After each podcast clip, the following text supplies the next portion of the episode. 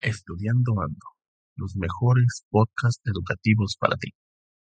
Hola, con el gusto de siempre los saluda su amigo Joel Arturo Orea Flores, doctorando de la materia Seminario de Enseñanza y Desarrollo Educativo de Universidad y Expro. El día de hoy analizaremos dos temas de suma relevancia. El primero de ellos es pedagogía autogestionaria y el otro tema es pedagogía no directiva, la enseñanza centrada en el estudiante. Iniciamos con un dato interesante. ¿Sabías que a un lápiz se le puede sacar punta hasta 17 veces y se pueden escribir 47.000 palabras con él o dibujar una línea que alcanza 56 kilómetros de largo? Iniciemos. La pedagogía autogestionaria busca una transformación de la tradicional, donde la participación de los sujetos interesados se efectúa de manera directa. Pero, ¿sabes quiénes son esos sujetos de los que hablo? Bien, te cuento que estas personas son los profesores, alumnos o estudiantes y los padres de familia de los mismos. Cabe hacer mención que es una corriente heterogénea del pensamiento pedagógico, cuyo fin es alcanzar una organización escolar novedosa y audaz, considerando las actuales.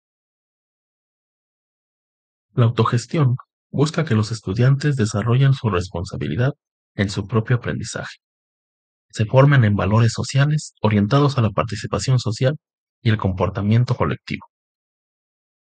Al respecto, tenemos un poco de historia en la que nos dice que esta corriente tiene sus efectos según un estudio de la UNESCO con Rousseau en su teoría Contrato Social. Otro autor es Fourier con las obras de los socialistas utópicos, solo por mencionar un par de ellos. Para la década de los 80 del siglo pasado, en Francia surgen movimientos que incitan a la aplicación del desarrollo de la escuela autogestionaria, donde aparecen fenómenos de manera aleatoria en ámbitos político, ideológico y social, que de alguna forma tienen sus efectos en el ámbito educativo. La pedagogía autogestionaria intenta organizar a los grupos para poder lograr un efecto que permita la expresión y dinamismo interpersonal con una reorganización con vistas a una restauración de la capacidad creadora humana. Lewin es el principal fundador de esta dinámica denominada dinámica de grupo.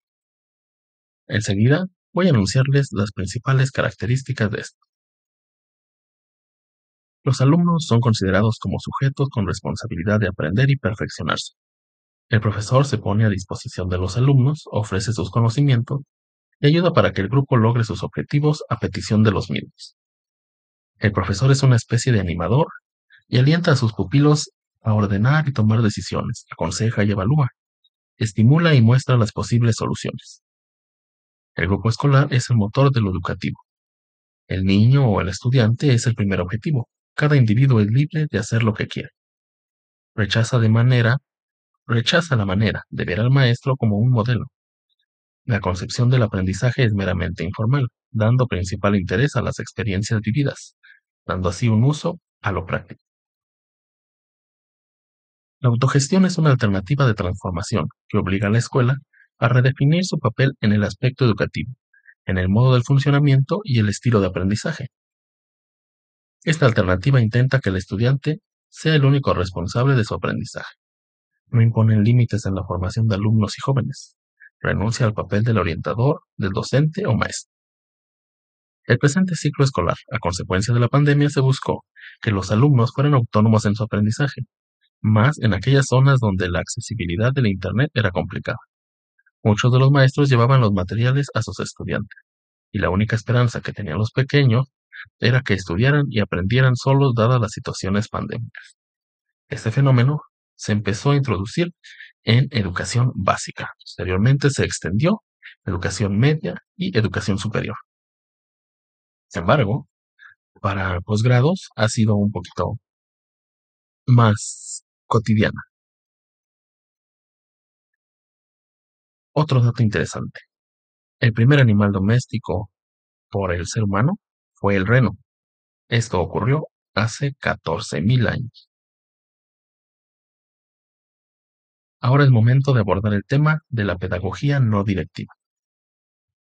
El antecedente de esta pedagogía es la psicología humanista, donde dicta que el ser humano es un ser íntegro, irrepetible, incomparable y total, por la simple naturaleza de ser y vivir, teniendo una visión optimista del hombre capaz de conducir su propio desarrollo de manera responsable, y que significativamente está desligada de la pedagogía tradicional,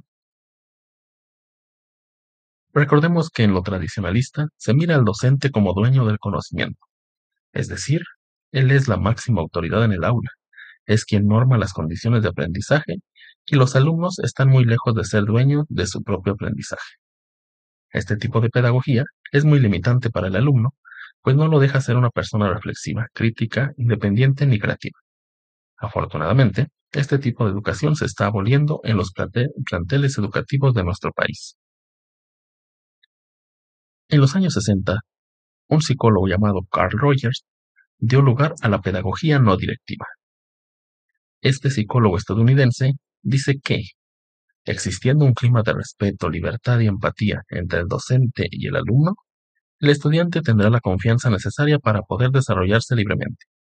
El maestro es la única persona encargada de desarrollar un ambiente propicio para el aprendizaje y el alumno debe poner de su parte para que esto se pueda lograr de manera efectiva y significativa, logrando que se formen a personas que son funcionales y saludables.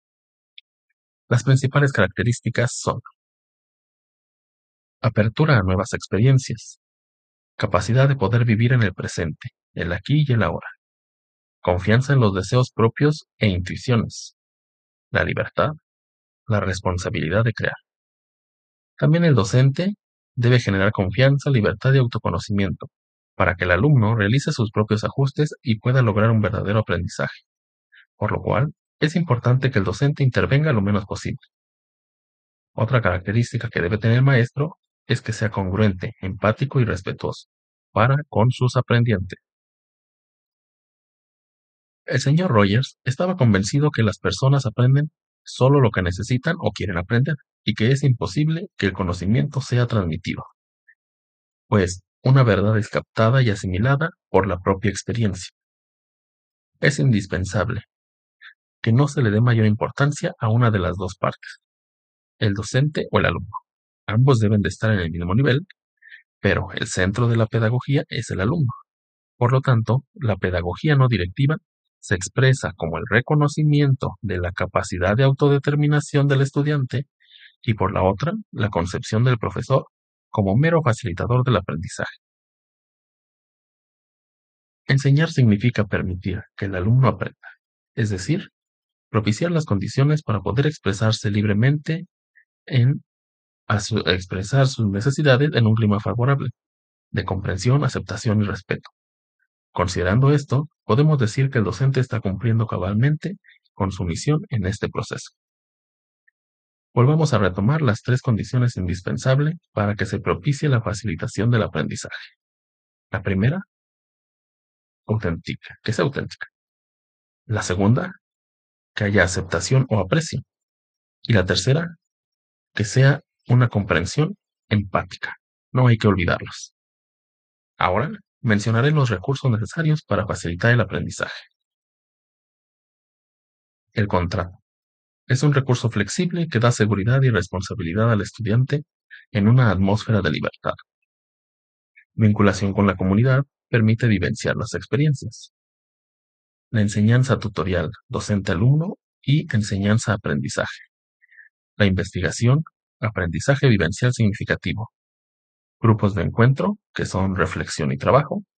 Autoevaluación, el alumno asume el control de su propio aprendizaje. Llevando a nuestro contexto nacional, considero que es la pedagogía la que se trabaja en las aulas de nuestras escuelas. El docente funge con su papel de guía y orientador en este proceso, que también es el objetivo de la nueva escuela mexicana.